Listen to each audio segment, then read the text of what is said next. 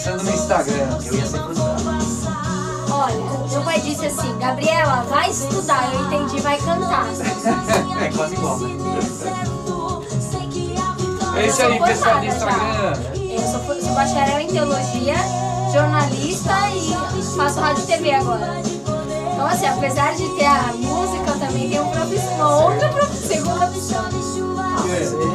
Pra falar a verdade, Tem talento pra tudo né? Pra falar a verdade, se a gente não tiver outra profissão por viver só de arte, passa fome, né? É, infeliz- infelizmente a arte não é tão valorizada, ainda mais o gospel, né? Pessoal do Instagram, estamos aqui começando o nosso programa, tocando musiquinha de sexta-feira, como sempre, Gabi Rodrigues ali. Hoje é uma novidade pra vocês, ó, vocês estão vendo nós três aqui, geralmente vocês olham pra minha cara Hoje feia. vocês estão me vendo! O doutor sempre me lima das lives, mas ó, hoje eu estou aqui. O grande problema é, vocês estão vendo que tá super longe de mim, então eu não enxergo as perguntas, mas tudo bem, mandem as perguntas pra rádio. Mandem no WhatsApp da rádio. Qual que é o WhatsApp da rádio, Gabi? Ah, tem aqui, ó. WhatsApp da rádio 93075 9068 93075 9068 para vocês mandarem aqui as perguntas para a rádio. Já nos apresentamos, nós vamos apresentar de novo. Hoje estamos aqui com o Dr. Caio Barril, cirurgião geral, especialista em gastrocirurgia, com pós-graduação em medicina do esporte e exercício. Fala galera, tudo bem? Vocês devem conhecer o Caião aí do Instagram, o cara é famoso, fit, só mostra ele Blogueiro. treinando. Famoso, blogueiro. Devolve meu WhatsApp aqui. Opa, eu, eu só, eu, eu só tenho esse papel dele. sério mesmo? Sou pior que. Putz, é verdade, né? Esse aqui é outro. Rolou um aqui, ó. Quê? Ah, esse número tá errado, eu tenho que arrumar aí. É que Legal. Não deu tempo ainda. O que eu adoro aqui é que o pessoal vê os, os Você quer ficar com o meu. backstage, né? Você Eu não quer ficar com o backstage. meu Deixa eu ver aqui, WhatsApp ó. aqui, da, da rádio? Deixa eu Aí, quer ficar com, com, os- com esse celular da rádio pra você ir vendo os, os pode comentários? ser. Mas sempre que eu presto, tá? Mas ok, eu vou te emprestar porque o senhor é gente boa. Seja bem-vindo. Seja bem-vindo. Isso é um pouco mais lento que o normal, né? Mas tudo bem. É, só precisa ficar aberto aqui do lado. Músicas que você gosta. Aí, eu, normalmente eu pego o Instagram, extraio o áudio e faço um podcast. Mas esses que ficam muito longos, que dá uma hora, eu não consigo baixar o vídeo. Então, muito provavelmente eu não vou conseguir passar para podcast. mas por que, que você não pega depois o áudio da rádio, assim, só pra saber? Ah, Gabi, porque eu sou ruim com tecnologia, né? Nossa, Nossa, Não, mas você pode pegar o- as lives da rádio. Você vê, ó. eu posso chamar ele? Posso chamar ele normal, né? Pode, quando você quiser. Vou ficar mais fácil Vamos vocês. chamar ele tio Ele também nunca me chama de Gabriela, se você quiser me chamar de Gabi Vou chamar de também. Gabi. É, já me apresentaram como Gabi, né? Então, É, ninguém Gabi. não existe Gabriela. Mas você, você vê que engraçado, quando eu era criança, eu era incapaz de chamar uma pessoa por apelido. Eu só chamava pelo nome de verdade. Coisa. Eu sou incapaz de chamar alguém de você, então. É verdade, eu falo pra ela me chamar de você desde sempre. fa- eu acho, acho uma falta de educação, não tem noção. Mas é, também tem umas coisas que eu tenho que eu não, consigo tirar. Tem gente que fica brava e fala, poxa Gabi, você, eu sou quase a sua idade, você tá me chamando de você, me chama de senhor. Mas é- pra mim não é questão de idade, é educação. Mas eu tô melhorando, né, doutor? Fico É, te chamando de doutor pra dar uma disfarçada. Você tirou com o senhor ainda, né? Mas tudo bem. Pode chamar de senhor, praticamente, porque a gente chama de senhor. né? 23, a gente chama de senhor. Você perdeu a minha mais velha falando que eu sou velho. Fala que eu e minha esposa somos velhas, né? Eu falo, calma que vai chegar. Porque Chega. quando, quando você chegar na nossa idade, a nossa mais nova vai chamar você de velha também. Você quer ter 15 e depois você quer ter Não, 18. se você for parar pra pensar que eu já tô. Que esses dias eu comecei a cantar. Essa foi a chamada pra você, né? não, mas vai, calma, um, dois, três. Voltamos, voltamos. Programa Balanço Musical com Gabriela Rodrigues. Hoje participação especial, como sempre, toda sexta-feira do nosso querido doutor Davi Nordon. O nosso senhor, quer dizer, nosso doutor. Daqui a pouco eu falar era- nosso ancião. nosso ancião aqui na brincadeira, gente. Vamos começar com essa Pelo começo. entrevista. Não, pelo começo, de preferência, mas vamos começar pela- com essa entrevista Ó. super especial. Eu já vou começar falando da entrevista que o Caio pegou e mandou. Ele, ele fez. Sabe aqueles mind blown assim de explodir a cabeça? Ele mandou aqui, gente, ele falou que aquela pirâmide alimentar foi manipulada. É um golpe. É, um, é, é uma intriga da oposição. Que tá tudo errado. Sabe aquela que você aprendeu na escola? É, não, mas tudo é um bem. Hoje, hoje minha cabeça vai de novo daquele. Não, hoje você vai pirar na batatinha. Então, Caio, explica pra gente por que raios essa pirâmide tá errada. A gente vai inverter a ordem, adoro treta e caos, né? Então, adoro. na verdade, assim, aquela pirâmide que a gente aprendeu que era a pirâmide da vida, né? Que, que o que você deveria comer o que tinha lá naquela pirâmide, né? Então a base é o que você come mais e o topo é o que você deve comer menos. Foi criada na década de 90 e não foi por nenhuma, nenhum departamento de, de alimentação, de nutrição. Na verdade foi de alimentação, não foi de nutrição. Foi pelo Departamento de Agricultura dos Estados Unidos. E quem eram os agricultores? Os donos das fazendas que produziam né, o, o trigo né, e toda essa, essa, essa coisa toda. E aí o que, que aconteceu na década de 90? Todo mundo começou a consumir o que tinha na pirâmide alimentar, eles ficaram ricos milionários e a população ficou obesa e cheia de doença. Né? Então, se você pegar os gráficos da década de 90, é, foi um aumento absurdo assim no, no número de, de, de obesos, né? E isso só vem aumentando, né? É, e alguns anos atrás, quem fez uma pirâmide o mais próxima do ideal foi a, o departamento de nutrição da Universidade de Harvard. E aí eles fizeram realmente, e onde a base, pasmem todos, não tem muita comida. Então é você restringir a alimentação e praticar atividade física. E aí vai subindo, né? Com os alimentos e sempre alimentos saudáveis. Então, é, carboidratos, tem a parte do carboidrato pequena, mas o carboidrato complexo. Integral, né? Integral, né? O complexo é o integral, tudo integral. Que bom, que adoro coisa? comida integral. Tem vegetais na base também, ele mostrou a tabela, a pirâmide, uma pirâmide diferente, É. bem diferente. E a gente vê, assim, pelo menos da minha parte, eu trabalho com crianças, crianças obesas têm uma maior incidência de doenças do quadril. E uma delas, que é o escorregamento da fisi- fisiólise, aumentou três vezes nos Estados Unidos. Isso foi pau a pau com o aumento da obesidade em crianças que aumentou três vezes também nos últimos 30 anos aí nos Estados Unidos. Posso fazer até uma pergunta em relação a isso? E por Pode. que hoje ainda não se mudou assim a explicação? Porque a- nas escolas continua explicando para as crianças aquela pirâmide antiga. Por que não substituir?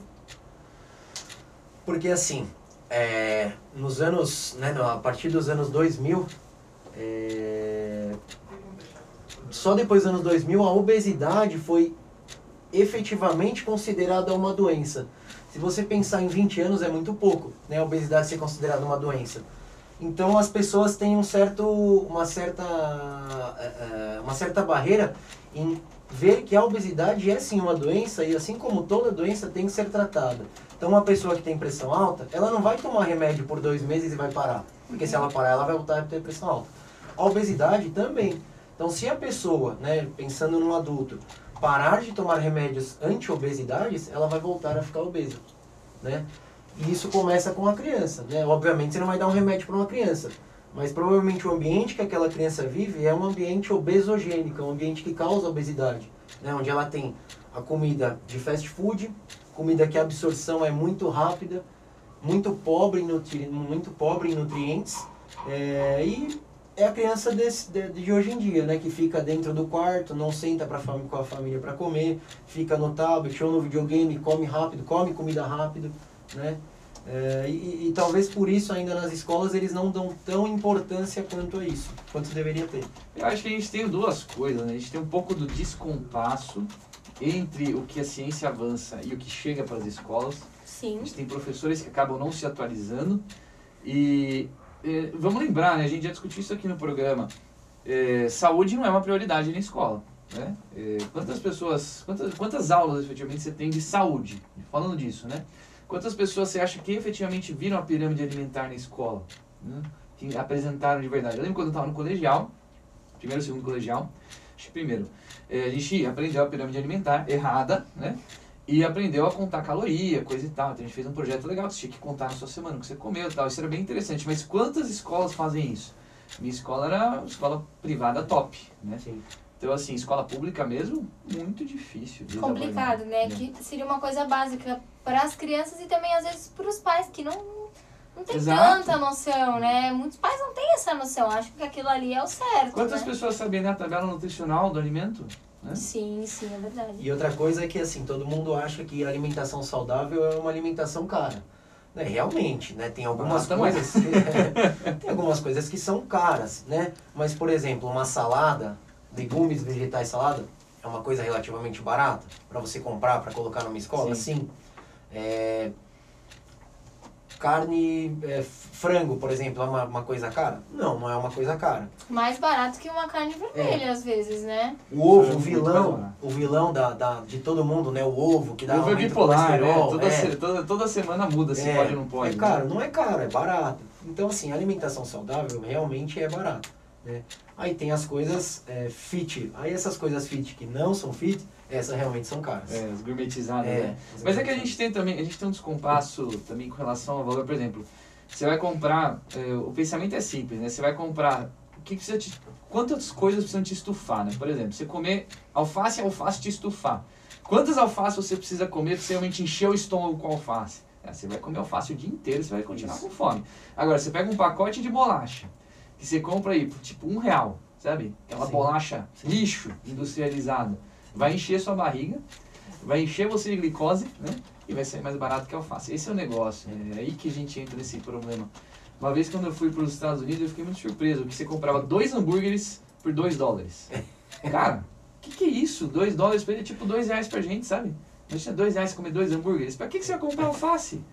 Vou no mais fácil, Não é mais Claro, fácil. claro. Então, mais não é caro, efetivamente, do tipo, putz, eu vou gastar muito mais dinheiro comendo saudável, mas é que você tem um aporte calórico muito maior por menos preço, né? Sim, sim, é Essa é a verdade. dificuldade. E aí, como que está a obesidade infantil? Nossa, 18% de alturas, obesos. Obesos. Complicadíssimo, né? Cada vez sobe mais, né? obesas. E essa época de quarentena, a gente está até começando, comentando isso antes da, da entrevista, né? A quarentena tem aumentado muito a obesidade. Não sei, você, é que você atende, acaba atendendo mais adultos, né? Eu, como vejo as crianças, tem vindo muito assim, os pais trazendo os filhos e falando, putz, ganhou peso. Assim, gente ganhou 10, 15 quilos. Uma criança ganhar 10, 15 quilos, gente, é muita coisa. Diferente eu ganhar 10, 15 quilos, né? Criança às vezes pesa 20, vai pra 35, É. né? Imagina a Quase Gabi ganhando peso. 15 quilos. É muita coisa, proporcionalmente, Eu né? sempre, eu sempre sou alvo do bullying, sempre. Já aproveitando que agora o senhor falou sobre essa questão de aumento, existem outra, outros fatores além da má alimentação que leva à- obesidade? Ou tô fugindo do cronograma? Não, hoje a gente tem um cronograma que é composto por duas coisas, treta e causa, é só isso. Então tudo tá? bem, então já a gente já entra Então- nesse antes de vocês entrar mais na treta. Existe, foi uma pergunta aqui, é que às vezes eu, eu vai passando os nomes e eu esqueço de ir anotando, porque eu fico prestando atenção. Então, você ouvinte que mandou essa pergunta, É. sinta-se contemplado. Então, é, existem outras causas que não somente a alimentação. Porém, a alimentação seria o principal, né? Porque com a alimentação, você também é, modifica a sua microbiota intestinal, né? Que são os bichinhos que ficam no nosso intestino, são bichinhos bons, que eles são bons para a saúde. E aí acaba tendo essa, essa desbiose intestinal e leva à obesidade também. Além disso, tem o fator genético, eh, que também tem, tem, tem relação com a alimentação, então aquela pessoa realmente que já tem predisposição a engordar num ambiente que ajuda ela a engordar, aí vai fácil. Né? Então, o fator genético, eh, a parte da microbiota intestinal, tá? E também uso de algumas medicações. Né? Tanto medicações para tratar alguma, alguma infecção, como uso de antibióticos, como medicamentos também para tratar outras doenças, né? Inclusive medicamentos para tratar diabetes, para tratar depressão, Corticoide também, né? Um, corticoide também, corticoide também. Então tem aí, só, só aí a gente já viu três, três riscos, né? E a tireoide, hein? Clássica, tireoide. né? A A gente tireoide. tá no meio coisa da tireoide? Qualquer coisa toma de pirona. essa é a minha. É, então, a, a tireoide, né, o que todo mundo pensa, né, aí já mais para a parte do adulto, não, tão, não tanto crianças, mas o pessoal tem a mania de achar que a tireoide engorda. A tireoide é uma glândula que a gente tem no nosso organismo, aqui na região do pescoço, que ela secreta os hormônios tiroidianos é, T3 e T4, né? E um deles vai para a periferia do nosso organismo ser convertida para ser o hormônio é, é, ativo. E aí o que acontece? é que quando a pessoa tem um hipotiroidismo, né, por um, por um, por um desbalanço do, do eixo lá, cérebro-tireoide, eh, o metabolismo da pessoa diminui. E quando, quando o metabolismo da pessoa diminui, o que, que isso significa? Então, eu preciso, para eu viver, eu preciso, o meu, o meu organismo vai gastar 1.500 calorias. Uma pessoa que tem um hipotireoidismo, é, é, não vai gastar 1.500, vai gastar 1.000. Então, se ela consome 2.000 calorias e eu também consumo 2.000 calorias, ela vai estar estocando 1.000 calorias enquanto eu estou estocando só 500. E aí a pessoa acha que é por conta da tireoide. Não, é porque ela realmente tem um pouquinho do, do metabolismo mais baixo, mas ela também está comendo bastante. E aí põe a culpa na tireoide. E a gente está usando valores aleatórios, né? não quer dizer que é tanto Isso, essa, isso, essa são- quantidade são de valores né? aleatórios, com certeza. Às vezes é um pouquinho menos, em vez de 1.500 é, sei lá, 1.400, É. né? A diferença é pequena. assim, E obviamente quanto menos músculo você vai tendo, então quanto menos músculo quem que é? É a criança e é o idoso. Então você E o sedentário. né? e o sedentário. Então a criança sedentária e o idoso, ele tem menos músculo. é verdade, é verdade. Gavi tá ficando vermelho aqui. É verdade. Então ele Tô tem falando menos que hoje eu músculo. sou alvo dos bullying aqui dessa rádio. O músculo bem. por ser um sistema, um órgão ativo, né, ele aumenta essa taxa metabólica. Então, aí já, já dei a dica de que a musculação é uma das formas de combater eh, a obesidade. E eu bom. quero aproveitar alguns segundinhos só pro doutor Diego Geatti que mandou aqui. Eu falei, é Greati, Greati, eu sempre Greati. erro o nome dele. Doutor Diego Greati. Diegão, cara, nosso colega de plantão. Putz, felicidade Dieguito. ter ele aqui com a gente, mandando o programa top, dando parabéns pra gente. Diegão dava plantão com a gente, quartas-feiras Ele é- à é noite no qual- Sapopemba. Ele é oncocirurgião. Ele Hum. tem a mesma formação que eu de cirurgia geral. Agora ele é oncocirurgião. Legal. Né? Oncocirurgião, para quem não, não sabe, é um cirurgião que opera cânceres. Né? Cânceres. E, e aí já sa- ele saiu do plantão, porque ele já tá. Que já é tá top, famoso. né? Ele É mais tá top que a famoso, gente, tá né? famoso. Entendi, não, entendi, entendi. E, mas sempre é mandando um salve aí pro Diegão, cara. Diegão, sempre um prazer da plantão. Já aproveitando os abraços, os beijos, né? Pra depois eu não esquecer. Primeiro mandar um abraço pra Nilza de Oliveira, que mandou um recadinho aqui. E um beijo especial pra Ana Francisca. Ana Francisca, deixa eu só confirmar a cidade dela aqui pelo Face. Ela é lá de Estiva, Goiás. E ontem ela me mandou uma mensagem super carinhosa no Instagram. E ela falou assim: Eu não imaginava que você iria me responder. Eu falei: Meu Deus, como assim? Eu respondo sempre, com muito amor e muito carinho. Ela disse que é minha fã. Então, ó, um beijo especial, querida. Que Deus abençoe. Vai um beijo, não só meu, mas um abraço coletivo aqui, né? Isso aí. Separado, coletivo pra Agglomeration você. virtual. Isso, isso mesmo. E vamos continuar então essa entrevista top. E eu te falei, só pra gente concluir dos abraços, que é meu pai que tá me sabotando, né? Ele chega lá no Peruíbe e e aí, minha mãe não assiste por causa Como disso. que é o nome do seu pai? Henrique. Seu tá Henrique, por favor, seu Henrique. A Cadê a dona Sandra aqui? Dona Sandra faz falta, eu gosto quando ela interage aqui. É, dona você vê? Sandra, antes do filho dela falar, ela já falou a resposta. E aí eu respondo por ela, né? Finge que sou eu que sei. Claro, né? Ela, e ela ainda comenta: Fala, Gabriela, responde. Incentiva ainda, adoro. Um beijo, dona Sandra. Vamos lá, Caio, o que, que você tem aí? Ele já começou a olhar a listinha, igual eu Eu faço olhei a lista aqui cronograma. ver, né, do cronograma.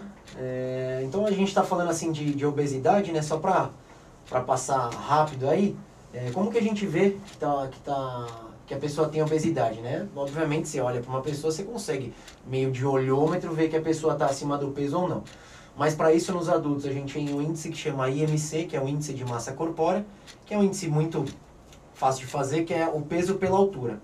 Então você pode ter um cara de 100 quilos, que ele tem 100 quilos de músculo, e ele tem um IMC alto. Ele é obeso? Não.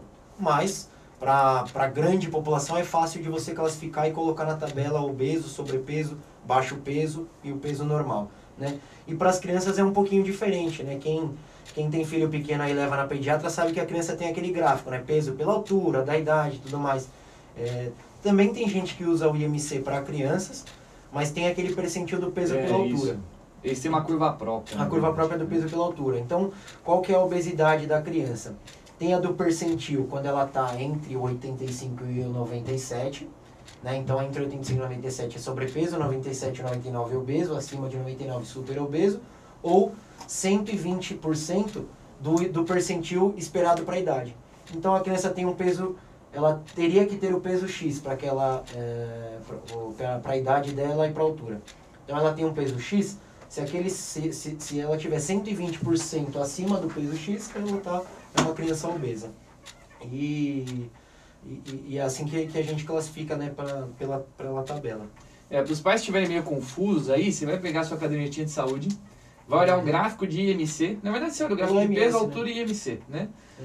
E aí lá tem, você tem que estar entre o mais 2 e o menos 2. É isso. É isso. É isso. tem que dar no meio. Foge, foge, foge do Né? alto. Exatamente, foge do 85, alto. 97, 99. É, e para quem quer fazer o seu cálculo em casa, né? Então você vai lá pegar o seu peso em quilos e aí dividir pela altura em metros. Então, por exemplo, eu aqui, ó, pra vocês calcularem meu IMC aí, ó. Calcula meu. Vamos vamos lá, Gabi, vou meu calcular IMC. o meu aqui. Tristeza, tristeza ao vivo, gente, ó.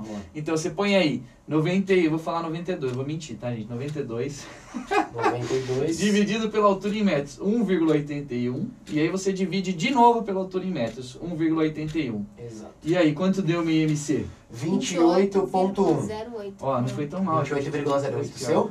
É. Ou do, do, do Davi? O dele, né? Ah, tá. 28.1, tá certo, tá certo. Isso aí, então, 28.1 eu estaria classificado como sobrepeso, Sobrepeso. né? Agora vamos ver o meu. Então, para o pessoal que está curioso aí, entre 18,5 e 24,9, né? A gente está falando de um peso normal. 25, vamos arredondar, né, gente? 25 a 30 sobrepeso. Sobrepeso. Acima de 30 já começa os obesos, né? Como que é? Abaixo tem- do peso, só pra eu saber? Abaixo de 18. 18,5. Tá 18 ou ótimo. 18,5? 18,5. Tá ótimo o meu. É, Deixa pra lá o meu, a gente fala outra hora. Deixa só o do doutor. e aí a gente vai subindo do 30, né? E só pegar acima de 40 é o super obeso. Muito E- bom, muito bom. Que é um muito bom. problema especial nos Estados Unidos, né? Aqui a gente está caminhando também para isso. Se você pegar a população do Brasil aqui de, de, de, de sobrepeso, né? Então, onde é, você estaria onde eu estaria também, porque acho que o meu tá 26 e alguma coisa, então do 25 até o 30 não significa que a gente é obeso, mas a gente é sobrepeso. É, só para É. dizer, antes da gente avançar nisso, por que que... Vocês veem que o Caio é mais magro que eu, mais magro que eu, né? É, mas vocês veem que a gente, nós não somos pessoas. Você, você olharia assim e diria, putz, você tá no sobrepeso, quase Não. na obesidade? Não. Mas o que que é? Esse cálculo de massa corpórea, ele considera massa corpórea, como diz o nome. Isso inclui gordura, inclui músculo. Então sabe o que isso quer dizer? Mamãe dizia que eu tenho ossos grandes e pesados. não, mas não isso, assim, tem a musculatura mesmo. Então, por exemplo, você pegar o Schwarzenegger ou o Stallone, os caras vão ser, provavelmente vão estar na obesidade, né? E se Sim, bobear, sim. obesidade grau 2. Sim, sim. Mas os caras são bombados, eles não têm gordura, eles têm muito músculo. E aí, por isso, como todo, como todo método de screening, ele tem que ser fácil e tem que pegar todo mundo. E aí você faz um método de exame mais específico para você separar realmente quem é obeso e quem não é obeso. E quais são esses outros métodos, né? Existe uma síndrome que chama síndrome metabólica, onde você, em, você coloca parâmetros de exames laboratoriais, né, que predispõem que tem correlação com doença cardiovascular e obesidade. E e você também tem a circunferência abdominal. Então a circunferência abdominal, aquela gordurinha que fala, nossa, eu não tenho, eu só tenho barriga. Pois é, a barriga é o pior. Porque é onde tem a gordura, a, a gordura visceral, se é esse nome que já ouviram falar, a, a típica barriguinha, é que tem mais relação com, doen com risco de doença cardiovascular. Né? Então, se você tem lá, ah, eu tô no sobrepeso, eu tô no, no obesidade grau 1, ah, mas o Dr. Davi e o Dr. Caio falaram que pode ser músculo, né? Pode ser osso que é pesado. Então tá bom, então pega uma fita métrica, vai lá e passa aqui circunferência abdominal na linha do umbigo. Se tiver acima de 85 para mulher e 95 para homem, 85 para mulher e 90, 95 para homem, você já está é, como classificado como obeso. Aí você vai ver a sua glicemia. Ah, minha glicemia tem que dar lá para ser diabético, tem que estar acima de 125, né? A minha tá 102. Você também entra no risco de, de síndrome metabólica. Ah, meu colesterol triglicérides está alto, o HDL, que é o colesterol bom, tá baixo. Você entra para síndrome metabólica. Então você tá numa, nu- você tá, tá, tá dando sintoma da doença, tá na tua cara, mas você não quer aceitar. né? Então é assim que, que o mundo E- está obeso. E aí tem uma pergunta aqui da Bruna, ela perguntou assim, a diabetes também pode ser uma causa da obesidade? Sim. É, a diabetes, na, é, na verdade, a- a obesidade é uma doença que é onde você é todo inflamado. Então, toda aquela gordura, aquele tecido adiposo, ele começa a ficar inflamado. E assim como todo tecido inflamado, ele fica inchado. Então, é um monte de gordurinha que fica inchado. Isso acaba dificultando é, da, é, problema da resistência à insulina. Né? O que que é a insulina? É um hormônio que o pâncreas libera para poder tirar o açúcar do sangue. Como a pessoa está obesa e diminui essa resistência à insulina, então o açúcar fica mais no sangue e a gente tem a, a, a diabetes. Então a obesidade leva a diabetes. E a Entendi. diabetes também leva a obesidade, com certeza. É, como a, a insulina quer trabalhar, mas a gordura não deixa ela trabalhar. Mais ou menos isso. Entendi. E ela vai lá tentando baixar o açúcar, não baixa. E aí depois, progressivamente, você vai produzindo mais insulina para tentar compensar o que não estava funcionando. E aí começa a dar pau no pâncreas. Né? As células Entendi. pancreáticas começam a falhar. E aí você desenvolve a diabetes tipo 2. Né? Exato. É, que a diabetes que a pessoa desenvolve ao longo da vida é justamente a diabetes tipo 2. Muito bom, muito bom. Te matando as dúvidas aí do pessoal de casa. Acho que pra gente tomar uma aguinha agora, vamos tocar uma música e a gente volta já já. Dentro dos doutores hoje eles estão falando, eu tô deixando eles falarem É mesmo. mais uma música de Gabriela Rodrigues. Você- Isso é um pedido? Tudo bem, eu vou colocar então, já que você Se eu pediu. puder. Não, você- já que ele nunca pede, né? Vamos ouvir então, teu cuidado, Gabriela Rodrigues. Não ia tocar, mas já que o senhor falou, vou lá pegar uma água pra vocês. Muito obrigado. Dieguito tá aí? Cara, Dieguito, eu não sei se ele continua aí. Não, ele dele entrou e saiu. Ele deve É. ter tirado uma foto, quer ver? O pessoal acaba. O pessoal entra e sai, é um horário de almoço, né? Um horário meio. Olha lá. Ah, Aqui só tem homem e autoridade. Esse aqui é um grupo que a gente tem de eu, Diego, com as mulheres. Doutor, como eu não conheço ainda o senhor assim de gosto, o senhor prefere água com Muitas gás ou sem gás? Essa daí mesmo, qual que é? Com gás. Essa mesmo. Obrigado. Tá, tá, tá sem gelo, tá? Ótimo. só eu não se esqueça que estamos no Instagram ainda. hein? A rádio não está tocando, mas às vezes o pessoal não está acostumado com os bastidores aqui.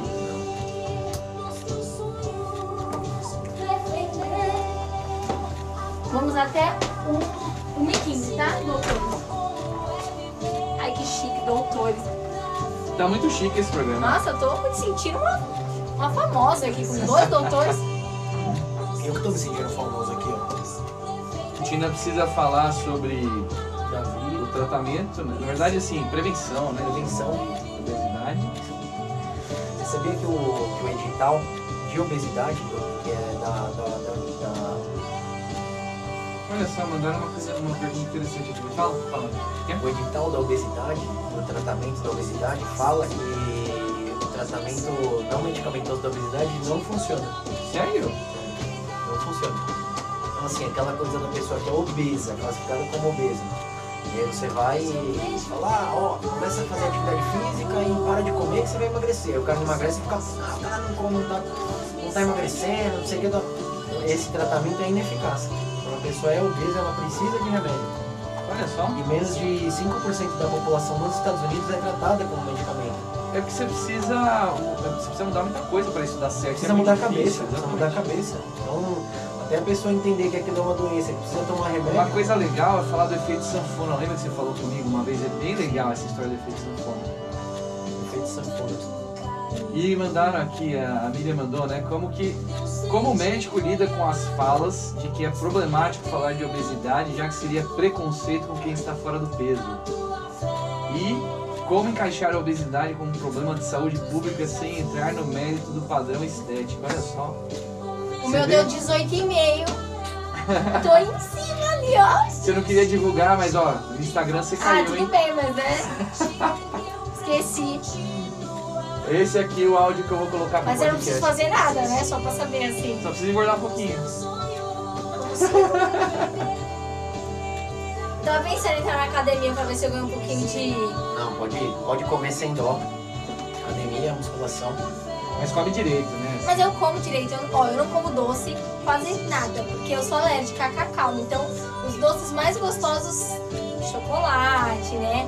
Um belo de um cappuccino, eu não posso tomar. Inclusive, o senhor me deve um café, doutor. Pois é. né? É, sim, Hoje é pra- meu dia de pagar café pras pessoas. É, Não, hoje não, porque eu tô sem almoçar, entendeu? Tem que ser um dia que eu não esteja trabalhando, antes que eu venha almoçada. Mas eu não. Então, doce é quase nada. Amendoim não como. Nada dessas coisas assim. Mais um docinho de leite, assim, que eu gosto. Um Vê se você tá magra. É. Igual meu cunhado. Meu cunhado queria engordar. Olha lá o pessoal no Instagram me ouvindo, né? Meu cunhado queria engordar, mas o que, que ele come, cara? Frango, batata doce e granola.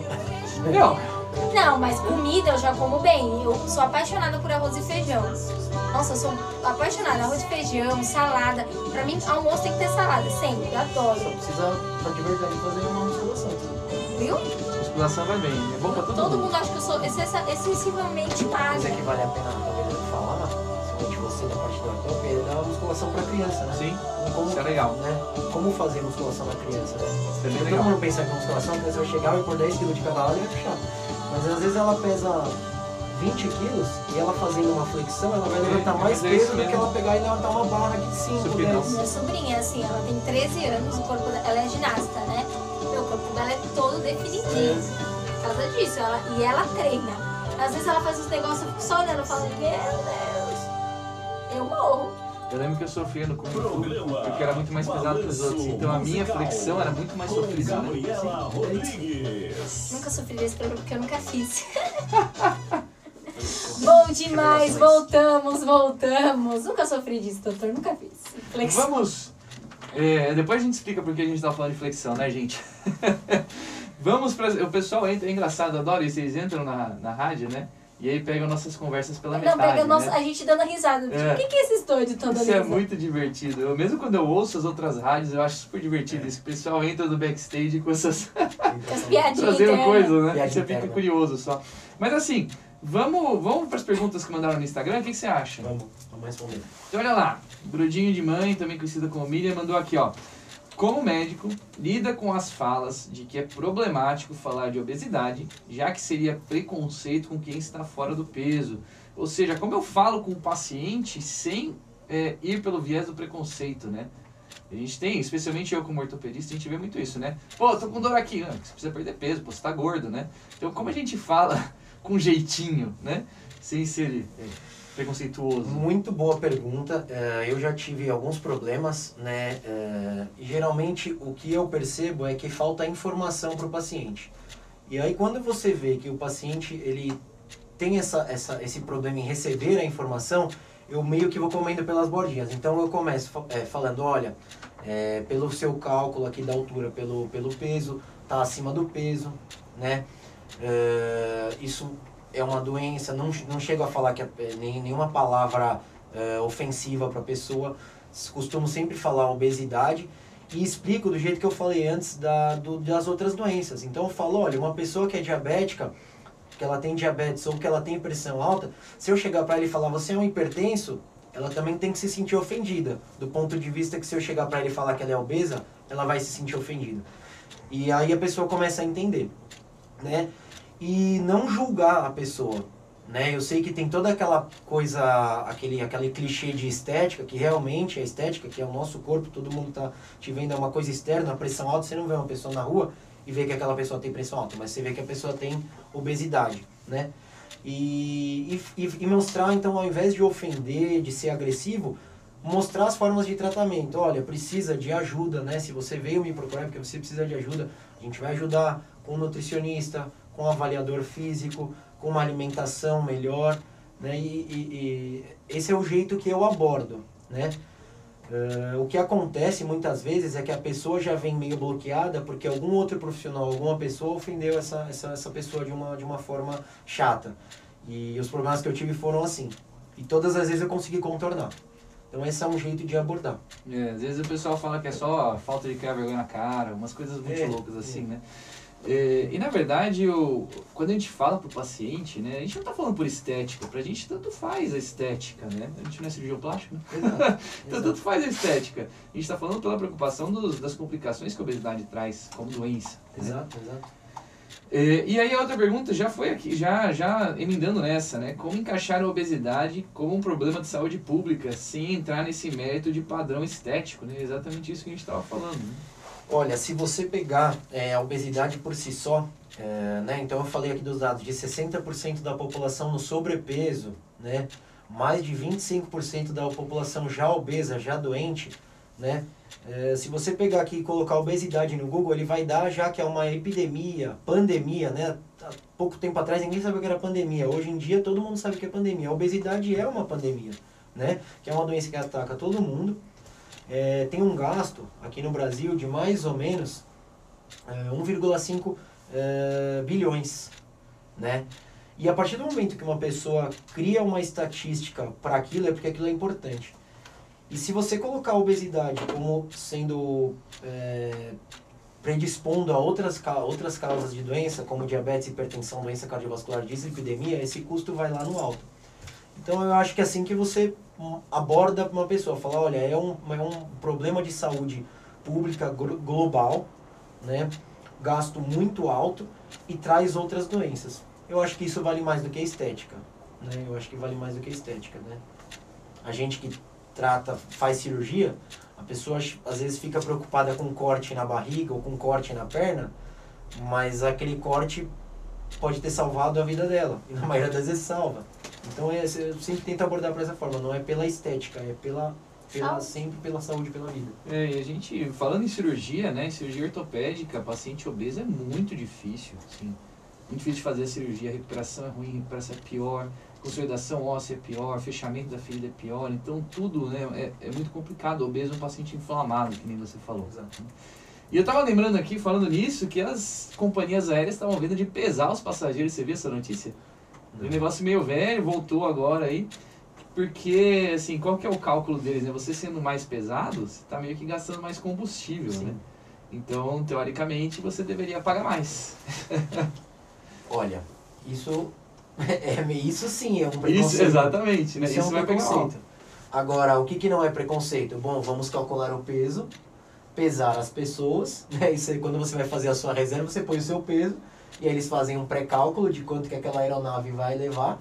E aí o que eu acho legal fazer seria uma cadeira um pouco mais confortável para as pessoas que são obesas, porque isso sim é um problema de saúde que, que, que, que ela tem que dividir com os outros, né? Eu, eu posso ser hipertenso e tá tudo bem, eu tô aqui com vocês. Mas às vezes eu obeso, eu não consigo passar na porta, eu não consigo ir num banheiro de um avião. Não consegue, às vezes, ficar confortável na cadeira. Confortável é a gente já não fica, É, né? então, a gente já não Imagina fica, uma eu ia falar isso. peso.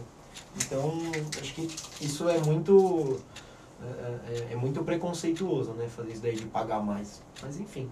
Uma vez eu fui andar de helicóptero, você tem que pesar pra andar de helicóptero. Uma vez- Olha a Gabi Uma aqui. vez eu fui andar de, ó, de helicóptero. É que assim, na verdade, Gabi, Uma vez eu fui sabe- andar de gol, sabe Já. ali? Eu- Datan, não, Datan, não é gol, era o Datan. É isso, entendeu? Eu eu tava, eu tava sendo humilde aqui, na verdade é que eu vim de helicóptero pra cá. Ah, né? eu imaginava. Então, Eu nunca vejo ele chegando, eu só vi, vejo ele exatamente. subindo. Entendeu? A forma como ele. Tem um prédio aqui que dá pra, pra Então, parar. é esse que eu é eu Muito bem. Parar toda a entrevista agora pra mandar um abraço todo especial pra minha amiga Sandra Gonçalves. Ah, apareceu! Ela mandou: Oi, só consegui entrar agora. Estávamos com saudade. Uhul! Beijo Isso pra ela. aí. então, eu fui andar de, de helicóptero. Eu não sei se você já andou alguma vez. Nenhuma vez, mas. Eles Você pesam não chegou você. nesse patamar ainda, né, doutor? Eles pesam você para poder equilibrar. Né? Então você tem que. Não adianta você falar o seu peso, você tem que pesar na frente dos caras. Isso é questão de segurança, né? Do helicóptero. Sim, sim. Então, porque senão o que acontece? Ele fica desbalanceado, desequilibra e você cai, né? Então ele vai te posicionar de uma forma que fique equilibrado, né? Esse é diferente, não paguei a mais por ser mais pesado, Não, não. né? E o... A gente tinha... Tem alguma pergunta do público? Sim, eu tô deixando vocês matarem tava- tudo aqui Não, pra. pode Porque a gente vai falar de tratamento. acho que Ah, esse é vai falar de final, né? tratamento. Aí, tem uma pergunta aqui, mais uma vez eu esqueci de anotar o nome, né? Mas porque vocês estavam conversando e às vezes eu fico prestando atenção neles, porque eu acho tão interessante os assuntos assim deles, né? Às vezes eu fico meio boiando, mas eu adoro. Perguntou se as cirurgias, né? Muitas pessoas fazem as cirurgias plásticas, né? Bariátrica, etc. Mas tem um, um- um peso pra, pra pessoa conseguir fazer, né? Ela precisa emagrecer ali alguns quilos, né? Pra poder fazer essa cirurgia. Existe o risco, doutor, quando a pessoa, por exemplo, ela tem uma obesidade já muito avançada, né? Infelizmente acontece, não sei, pode ser por alimentação, independentemente do fator, mas de chegar um momento assim que tem um, um risco sério para as cirurgias? Sim. É, muito boa pergunta também. Tem uma. falando assim, bem, bem rapidamente, para fazer a cirurgia bariátrica, é, tem uma, um índice né, que você calcula justamente pelo IMC. E aí você calcula se a pessoa tem ou não alguma doença associada, esse índice muda ou não, tá? Então vamos supor que a pessoa tem indicação de fazer a cirurgia bariátrica. Como eu falei, a, a obesidade ela vem junto com as outras doenças. Então ela dá diabetes, hipertensão, e aí a pessoa às vezes ela não cons eh, problemas eh, pulmonares. Então, o que acontece é que a pessoa durante a cirurgia ela precisa ficar anestesiada e deitada. E os obesos, eles já têm dificuldade de respirar. Então, isso daí pode causar sim complicações cirúrgicas e anestésicas, né? Assim como o risco de, de diabetes, o risco da pressão está muito alta durante a cirurgia e ter um infarto, ter um AVC, né? É, o obeso é um- uma pessoa inflamada, então tem um risco maior de ter trombose, né? Então, a trombose, essas coisas, elas são... é, a gente já tem estratégias para diminuir o risco, mas isentar não tem como. Quando a pessoa faz uma cirurgia e é saudável, ela já tem os riscos. O obeso, para fazer uma cirurgia bariátrica, o risco é muito maior. E as pessoas, o que eu estou vendo é que ao invés, de, cada vez mais, né, antigamente as pessoas tinham medo de cirurgia, hoje as pessoas é, não têm mais medo de cirurgia, eles querem fazer a cirurgia porque acham que aquilo vai salvar. E aí a pessoa tem o IMC lá, que se ela perdesse 10 quilos, ela sairia da cirurgia. E ela quer justamente engordar 10 quilos para entrar na fila da cirurgia. Então, assim, Isso acontece demais. né? demais. Então, o cara fala assim, ah, tô engordando. para operar. Mas peraí, você já procurou um médico? né? Você já procurou um médico, uma ajuda profissional? Já tomou alguma medicação para você tentar perder peso? Não. Então, né, muitas vezes a indicação do cirurgião é errada, né? E, e, e aí a pessoa, o que, que acontece? Daqui dois, três anos, e isso é, é estatisticamente documentado, a pessoa tem o reganho de peso, que esse nome é feio, reganho de peso, não existe, né? Não existe não. É, o pessoal fala, mas é uma recidiva do peso, né? Uma pessoa engorda novamente. Sim, tem muitas pessoas que fazem alguns, é, alguns procedimentos, né? Lipo, etc. A bariátrica. E aí você vê depois de um tempo já engordou de novo. E tem muita gente, né, é, hoje em dia com a rede social e tudo, as pessoas têm um engajamento muito grande. Né, e com a tecnologia da, da, da endoscopia, que é um exame que faz que a pessoa não vê, eles, eles começam a vender cirurgia. O que está em alta? Obesidade. Vamos vender cirurgia bariátrica que não tem corte. E aí o que, que ele faz? Faz uma cirurgia bariátrica, entre aspas, por endoscopia. Né? Quais são os riscos? Não sei, está em experimento. Como a cirurgia está em experimento, a pessoa não pode cobrar, mas ele cobra. Cobra mais barato do que uma cirurgia bariátrica, mas cobra. E ganha rios de dinheiro. Até aquilo dar algum problema, o cara já ficou milionário. E aí consegue fugir. Já fugiu do país? Já fugiu, então assim, é muita complicado, coisa né? errada, é muita coisa errada. E o, só para trazer no momento cultura, doença de Pickwick, você já ouviu falar da doença de. Pickwick? Não, doutor. Pickwick era um personagem, se não me engano, Charles Dickens, né? Que era um gordo, obeso, que tinha dificuldade respiratória justamente por ser gordo, obeso. Isso. É, E você vê, né, aquilo hoje em dia ainda é esse motivo de piada, né, algumas coisas, né? pois é. A gente precisava falar do efeito sanfona, que é super interessante. E precisava falar do tratamento, aquilo que você me falou exatamente do edital aí, do tratamento. Vamos lá. É, como que é o efeito sanfona? É aquela pessoa que engorda e emagrece, engorda e emagrece, engorda e emagrece. Cada vez que ela engorda, e que ela emagrece e engorda, ela fala, nossa, mas eu tava comendo a mesma coisa que eu tô comendo agora e não consigo perder. E é verdade. Porque o nosso organismo, ele é muito esperto. Ele é uma máquina de adaptar. Então, a pessoa tá lá, né? Todo mundo sabe que os nossos ancestrais tinham que caçar para comer. E sabe lá Deus quantos dias eles iam ficar sem comer. Então, o organismo estocava tudo. Quando ele tinha comida, comia, comia, comia, estocava tudo. Para quando tivesse aquela falta, aquela escassez de comida, ele conseguir dos estoques de gordura, né? No fígado, no músculo e no, no, no- subcutâneo mesmo, na gordurinha. Então, o que que acontece? Você fica lá um, dois meses comendo pouco, comendo pouco, o seu organismo se adapta àquele pouco. Então, quando você volta e come um pouquinho a mais, ele fala, opa, peraí, ficou dois meses sem entrar comida aqui. Eu vou, eu vou segurar, não sei quanto tempo que eu vou ficar sem comer de novo. E aí, o que acontece? A pessoa não consegue voltar ao normal. Então, esse é o efeito sanfona, né? Tem o, o platô e a pessoa cada vez mais E você Vai. vai subindo, né? Cada vez, É. vai para um degrau mais então você pesado. tava lá com mil calorias, você engordava, agora você com 800 calorias você já engorda. Aí a pessoa tá comendo uma maçã e tá engordando. Lógico que não é assim, mas... É, a conclusão é que toda vez que ele me Guardado manda... as proporções. Toda vez que ele posta um negócio desse tipo, eu sempre mando pra ele a minha parte comediante, né? Eu cheguei à conclusão que é melhor não fazer regime com essa história. É isso, Cada vez que eu é faço regime eu engordo mais, fazer mas é isso, é não fazer regime. Gente, o doutor não é uma profissão errada. Ele tinha, que- ele tinha que ser comediante. Ele sempre solta uma piadinha Sim, sim. nos programas, né, doutor?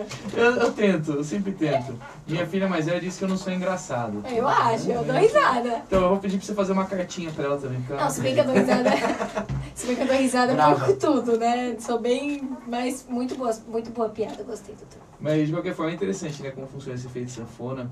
E a gente vai ver, você vai ver, Gabi, você vai chegar lá, você vai ficar mais velha, e você vai passar por isso também. Você tenta emagrecer, Aí você dá uma melhoradinha, e quando você vê se engordou de volta, você passou de do ponto que você tava.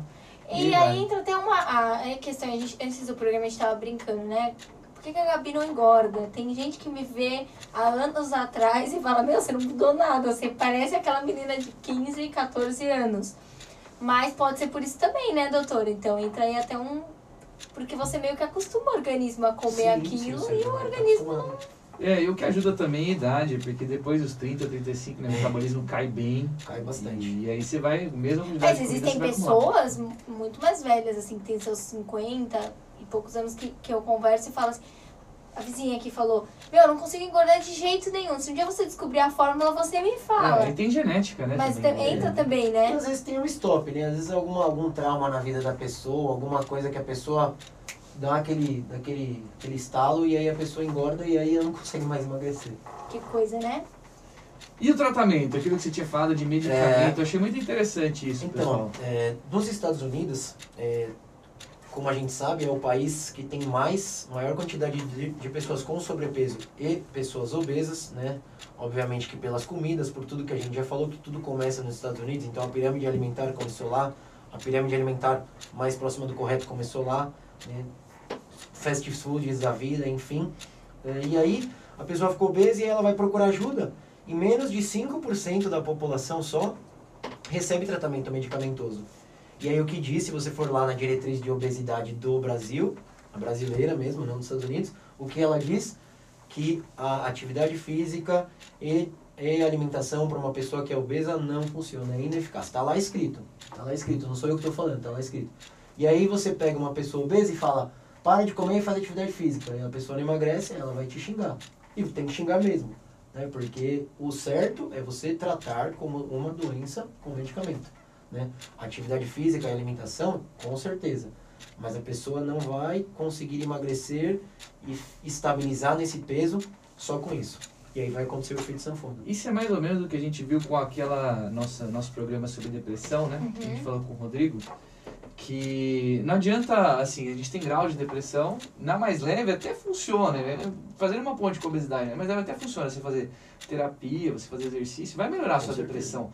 Mas aquela moderada grave, você precisa de medicamento. É a mesma coisa na obesidade, que está mais grave, mas né, acima do sobrepeso já, vai, vai ser difícil sem medicamento. Falando em tratamento, o Júlio César mandou uma pergunta per- é, relacionada. Qual é o primeiro passo, assim, para você ajudar não só a criança, né? Ele mandou específico para a criança. Como eu posso ajudar é, a criança que está com obesidade? Mas, assim, no geral, doutor, qual seria o primeiro passo é, depois de procurar um, um- médico, assim? Ou não? Primeiro, o pai pode observar quando começa a ver que está, né? entrando já em graus de obesidade ou leva primeiro já logo no hospital e conversa com um médico especializado?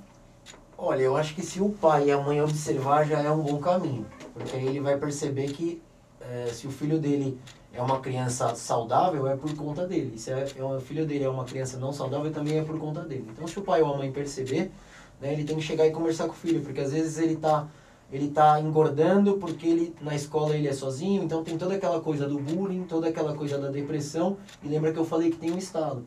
E a pessoa vê que a felicidade dela é comer. Porque na escola ela não tem amigo, em casa ela fica jogando videogame, comendo. Então, para criança, o tratamento medicamentoso é bem restrito, então é um pouco mais fácil, né? E a criança, por ser muito ativa, o, o, o principal, acho que a terapia psico, é, psicossomática entraria bem para a criança. Então, leva a criança no terapeuta, às vezes ele não fala para o pai, mas para o terapeuta ele fala o que está acontecendo, né? E é, a criança vê que tá, tá, a pessoa vê que está com problema na escola, né? E aí quer fazer atividade física, quantos atletas que a gente não conhece, né? Eu não, te, não lembro agora de, de, de, de cabeça, mas eu já vi inúmeras entrevistas de vários atletas olímpicos falando, eu era gordinho na infância, era obeso, e a, e a atividade física que me salvou. Então é isso, a criança começa a fazer atividade física, alimentação saudável em casa, atividade física, tira a criança de casa, leva para brincar, né? Também não adianta eu querer ajudar o meu filho se eu falo para ele, ó, come aqui saladinha e eu vou comer meu hambúrguer, né? Então, para criança é, um, é, mais fácil, né? É, agora, para adulto, com certeza o tratamento medicamentoso, né? O que, que eu faço?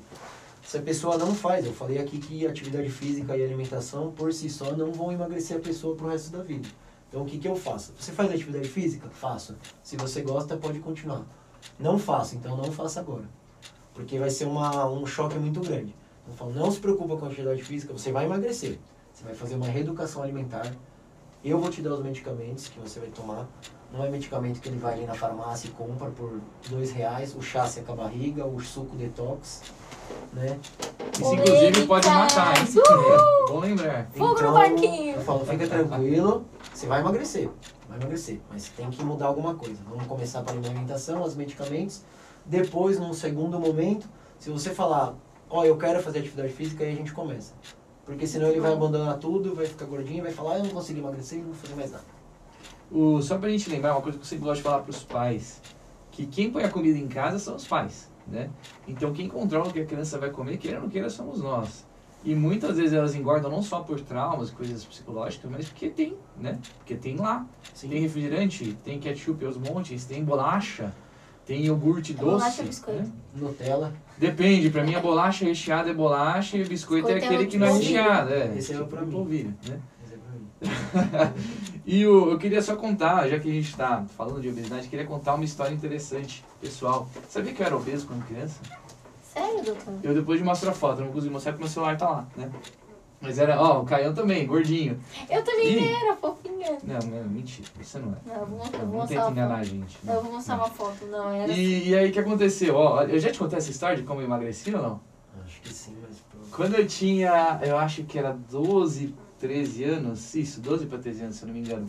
Veio o entregador trazer pizza, né? E aí eram três pizzas. Note, morávamos eu, minha mãe e meu pai. Até hoje eu não sei porque minha mãe, inclusive ela tá aí, ela podia explicar por quê. Porque minha mãe pedia três pizzas de uma vez. Eu sei que ela congelava e esquentava você era um depois. fofo. E aí, literalmente, né? E aí o que aconteceu? Eu fui lá buscar a pizza, tinha um monte de gente no, no- na entrada do, do prédio.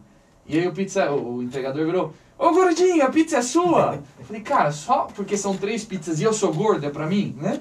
Eu falei, não vou mais ser ponto de referência. É isso. Porque é isso, já tá vendo o gordo do lado dele, é sempre isso, né? Eu não vou mais ser ponto de referência. Eu comi a pizza, lógico, e no dia seguinte eu comecei regime.